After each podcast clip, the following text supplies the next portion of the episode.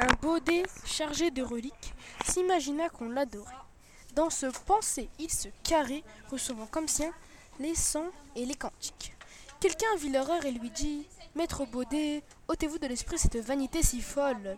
C'est l'idole à qui l'honneur se rend et que la gloire en est due. Un magistrat ignorant, c'est la robe qu'on salue. Jean de La Fontaine.